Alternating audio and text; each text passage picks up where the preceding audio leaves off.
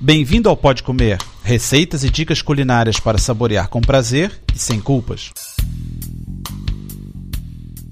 Olá, meu nome é André Alonso. No programa número 47 vou falar de acompanhamentos.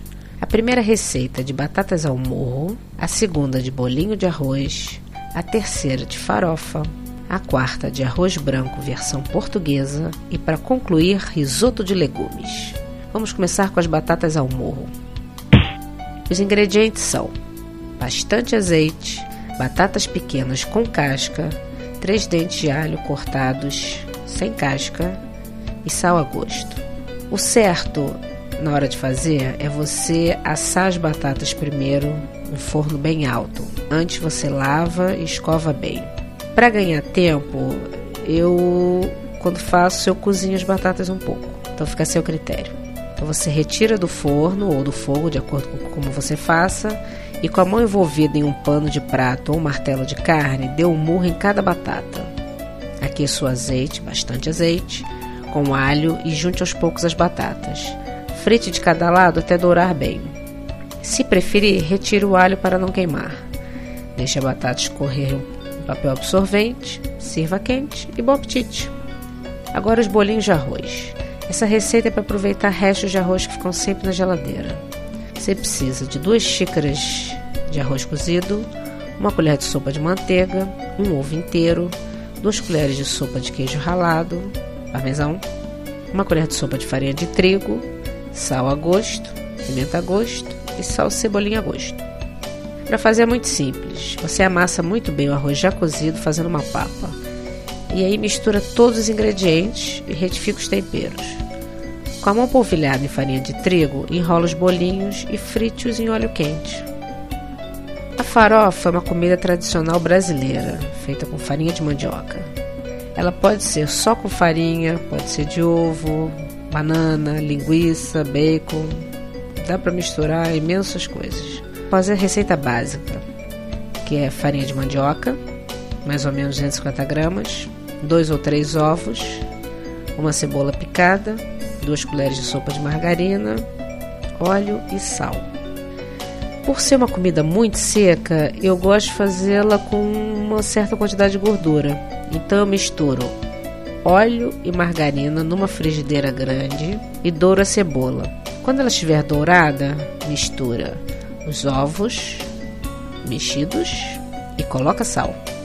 Se quiser, se quiser colocar o tipo de acompanhamento como banana ou bacon ou linguiça, bota nessa hora. Se não, deixa ela só com ovo. Mistura lentamente a farinha, mexendo sempre. Deixa ficar levemente dourada e está pronta para acompanhar carnes com molho ou feijão com caldo, que é como se come muito no Brasil. Agora o arroz branco versão portuguesa. A diferença é que aqui em Portugal é habitual fazer o arroz, que eu falo que ele não é refogado, ele é afogado. Então vamos lá, são 200 gramas de arroz, 3 litros de água, 2 colheres de sopa de sal. Leve ao lume a água com sal. Quando ferver, coloque o arroz previamente lavado e mexa com garfo. Coze-se em lume alto. Retira-se do calor aí no pouco rijo Deita-se na panela uma xícara de água fria para parar a cozedura e escorre-se rapidamente. De acordo com os pratos que acompanha, tempera-se com margarina derretida ou envolve-se em molho de carne ou de tomate.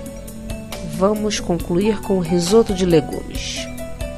Precisamos de 600 gramas de verduras, que pode ser cenoura, courgette, ervilha, pimento vermelho, amarelo, 6 colheres de sopa de cebola picada, 8 colheres de sopa de margarina, 800 gramas de arroz italiano para risoto, uma xícara de chá de vinho branco, 4 litros de caldo de legumes, 8 colheres de sopa de queijo parmesão ralado.